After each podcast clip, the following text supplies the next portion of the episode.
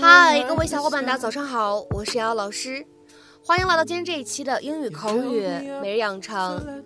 在今天这期节目当中呢，我们来学习一段这样的英文台词。那么它呢，来自于《绝望的主妇》第一季第二十二集。首先的话呢，先请各位同学一起来听一下这样的一段英文台词。You want to know why I gave that promotion to Annabelle?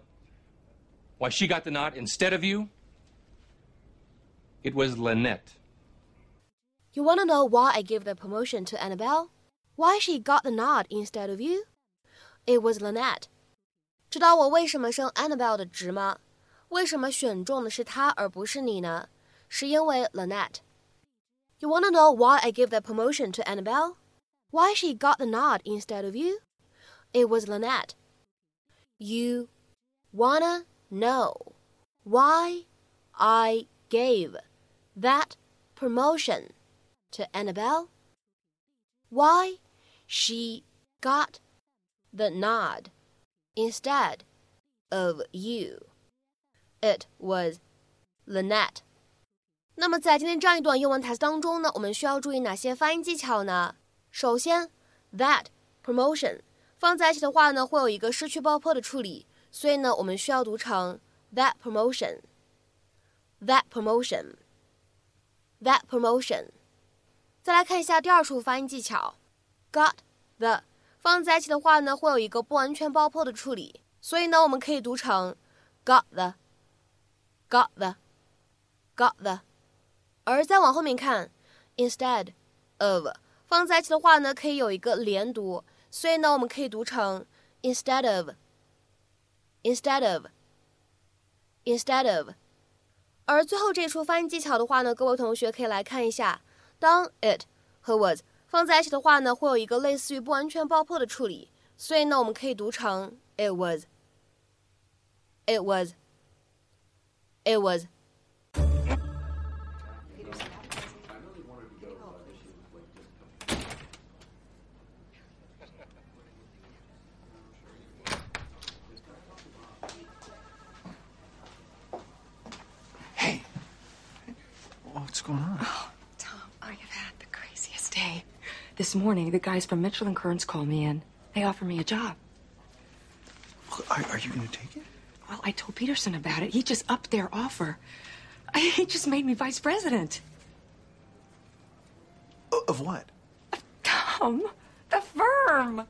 He gave me Dugan's old job. Isn't that wild? I gotta go tell Scotty. I'll see you later.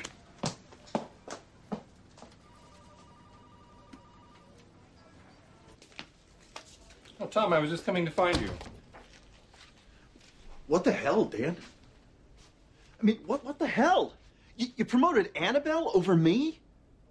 She got another job offer. I couldn't afford to lose her, not now. Well, guess what? You lose me. Because I quit. Tom, don't overreact. No, the first time you passed me by, I took it like a good soldier. But since Dugan's heart attack, I have already been doing the job. I have been doing it, and then you just hand it to Annabelle? Okay. You made your point. No, you make crappy decisions on a daily basis, Dan. I gotta tell you. But this one, this is the stupidest. Hey, watch yourself. You have been running this company into the ground since you got here. Way I see it, I'm getting out easy. All right, Scavo. You want to know why I gave that promotion to Annabelle? Why she got the nod instead of you? It was Lynette. What? She went to my wife and begged her to get me to kill your promotion. She said that if you start traveling more, it's going to hurt your family. She did that. Now I feel like a chump for trying to help you guys out. I guess it was another one of my crappy decisions. Have your desk cleaned out by tonight.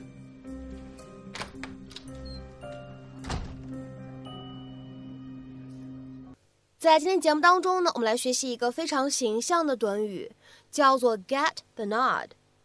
Get the nod. Nod, N-O-D. 这个单词的话呢，本身可以用来表示点头这样一个意思。那么大家都知道，点头这个动作呢，在很多文化当中呢，都会有一种认可、同意的含义。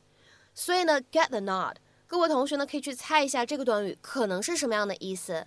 那么我们说，在口语当中呢，这样一个短语 get the nod，它的话呢比较常见的有两种理解。那么首先的话呢，我们先来看一下第一层含义，可以理解成为 to be selected for something，或者呢理解成为 to be chosen for something，就是被选中做某件事情的意思。那么下面呢，我们来看一些例子。第一个，Amanda got the nod because she is the most qualified candidate。Amanda 被选中了，因为她是最合适的候选人。Amanda got the nod because she is the most qualified candidate。下面呢，我们再来看一下第二个例子。He got the nod from the team manager。那么这样一个句子呢，它的意思其实就相当于 He was chosen for the team。 他被球队经理看中了，或者说呢，他被选中加入这支队伍。He got the nod from the team manager。下面呢，我们再来看一下这样一个例子：Fred got the nod for class monitor。Fred 被任命为班长。Fred got the nod for class monitor。那么在口语当中呢，这样一个短语 get the nod，它的意思呢也可以理解成为 to get approval，获得批准、获得允许这样的意思。比方说呢，下面我们来看一下这样的几个例子。第一个，I got the nod from the boss to start the project。老板同意了我开始这个项目。I got the nod from the boss to start the project。下面呢，我们再来看一下最后一个例子。The proposal should get the nod。这项提案应该获得批准。The proposal should get the nod。那么在今天节目的末尾呢，请各位同学尝试翻译以下句子，并留言在文章的留言区。The contestant got the nod from the judges. The contestant got the nod from the judges. 那么这样一段话应该如何去理解和翻译呢？期待各位同学的踊跃发言。我们今天节目的分享呢，就先到这里。See you. But I could have been falling free. Falling all these years. And now it's easy for me to see.